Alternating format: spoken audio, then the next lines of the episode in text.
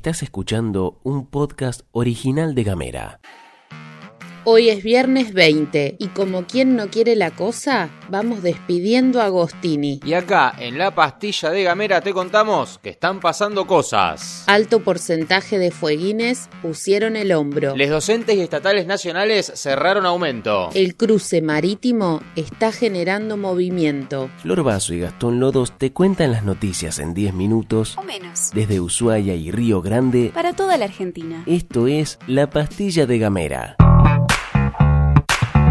Avanza fuerte la campaña de vacunación en Tierra del Fuego y desde el gobierno dieron a conocer un dato interesante. El 58% de la población ya recibió al menos la primera dosis de las vacunas contra el coronavirus. Otro dato es que el 22% del total de habitantes completó el esquema de vacunación. Hasta el momento la provincia recibió 169.578 dosis. Los datos se desprenden de un informe actualizado del Ministerio de Salud Fueguino y la verdad que nos pone muy felices saber que de a poco estamos todos y todas más protegidos ante el virus. Para quienes todavía no se hayan inscrito y sean mayores de 18 años, les recordamos que pueden hacerlo a través de la página vacunate.tierradelfuego.gov con B larga.ar.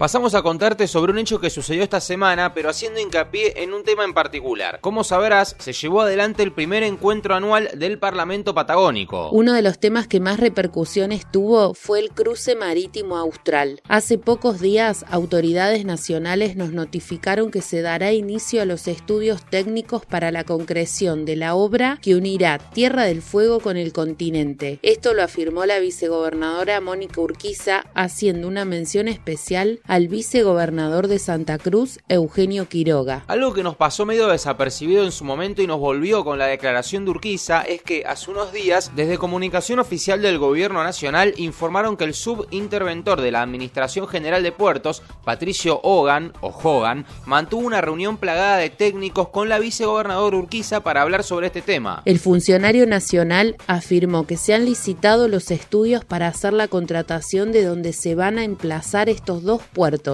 y que la idea es que en el mes de mayo o abril del 2022 podamos comenzar con los procesos de licitación. Todo esto pasó en los últimos días, pero algo que vale la pena contar es que en junio del 2020 el titular de la Dirección Provincial de Puertos, Roberto Murcia, había afirmado que el ministro de Transporte de entonces, Mario Meoni, había transmitido a Melella que el gobierno nacional trabaja en el corredor marítimo austral. Recordemos que este proyecto es de larga data para conectar el norte de nuestra provincia con el sur de Santa Cruz y fue convertido en ley por el Congreso Nacional y promulgado en el año 2012. En ese momento se imponía un plazo de 60 días para iniciar los estudios de factibilidad de la obra. Bueno, se les pasó un poquito el tiempo, ya pasaron ocho años. Según el texto de la ley, la integración física del territorio continental con su territorio insular de la provincia de Tierra del Fuego, Antártida e islas del Atlántico Sur está definida como una política de Estado, etiqueta que tienen las cosas que, gobierne quien gobierne, se realizan o se continúan porque son claves para el desarrollo y el bien común una hipercortita. Desde el Ministerio de Salud de la provincia informaron que después del incendio del 7 de julio, la Guardia de Emergencias del Hospital Regional Ushuaia volverá a funcionar en el edificio público y la forma de acceder será por la entrada vieja. Mandanos un mensaje de WhatsApp al 549-2901-502990 Recibí nuestros contenidos en tu celular y hablemos distinto.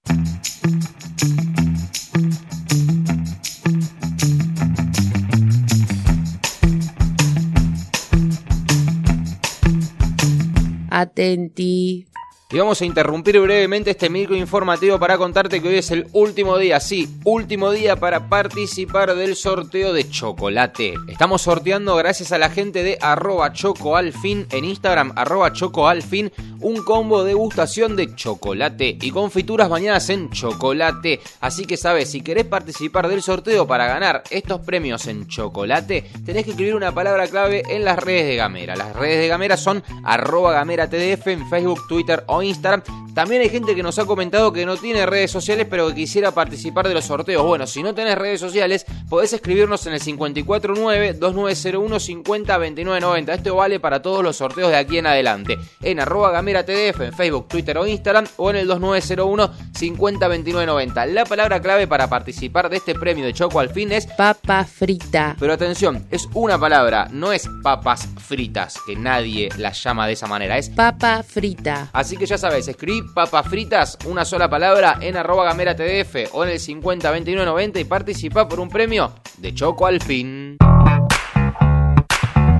Hablamos del Spibis en Río Grande porque durante este mes de agosto se están desarrollando las Olimpiadas Estudiantiles del Centenario, un evento organizado por el municipio destinado a estudiantes de último año de secundaria. Los premios que se entregarán a los ganadores del certamen consisten en sumas de dinero. Serán premiados los primeros, segundos y terceros puestos, y los ganadores se darán a conocer en el acto de cierre de las actividades que será el sábado 28 de agosto. Más de 900 pibes y pibas ya están participando esta propuesta que va desde el ping-pong a preguntas y respuestas, presentación de banderas, actividades ecológicas y demás. Desde Gamera conversamos con Gustavo Casariego, coordinador de juventud del municipio de Río Grande, y esto fue lo que nos contó siempre pensando en que aún estamos en un contexto de pandemia y que aún debemos seguir cuidándonos. Todas las actividades se están desarrollando con los protocolos provistos por el COE y todo el área de salud del municipio.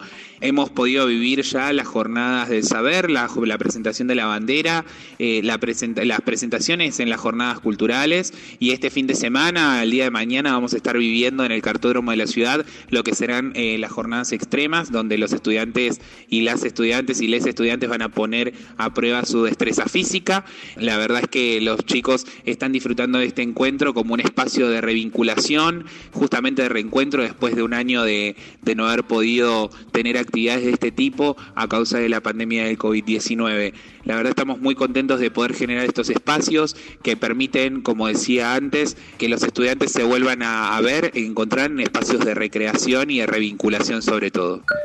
A nivel nacional, el gobierno abrió la billetera con les docentes y les trabajadores estatales. ¿Qué pasó? Bueno, se cerraron nuevos aumentos de más de 40%. El ministro de Educación, Nicolás Trota, logró el acuerdo con los cinco sindicatos docentes para un aumento que dejó el mínimo en 40 mil pesos, lo que equivale a una mejora del 45%. Los aumentos cumplen la promesa de Alberto Fernández de que este año los salarios le ganen a la inflación. Acá en Tierra del Fuego, el gobierno le ofreció al SUTEF un incremento salarial para el segundo semestre del 20,7% en tres tramos y el aumento del refuerzo de ayuda por material didáctico a 5 mil pesos a partir del 1 de octubre, lo que completará un aumento en el año de alrededor del 62%. Esto es lo que anunciaron de manera oficial. Ahora hay que ver si esta propuesta se acepta. Llegamos al final de la pastilla y también al final de la semana, increíblemente. Te agradecemos mucho por habernos acompañado hasta acá. Gracias por estar con nosotros todos los días.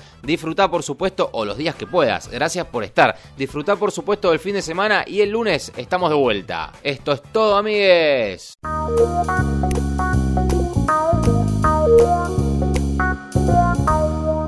Estás escuchando un podcast original de Gamera.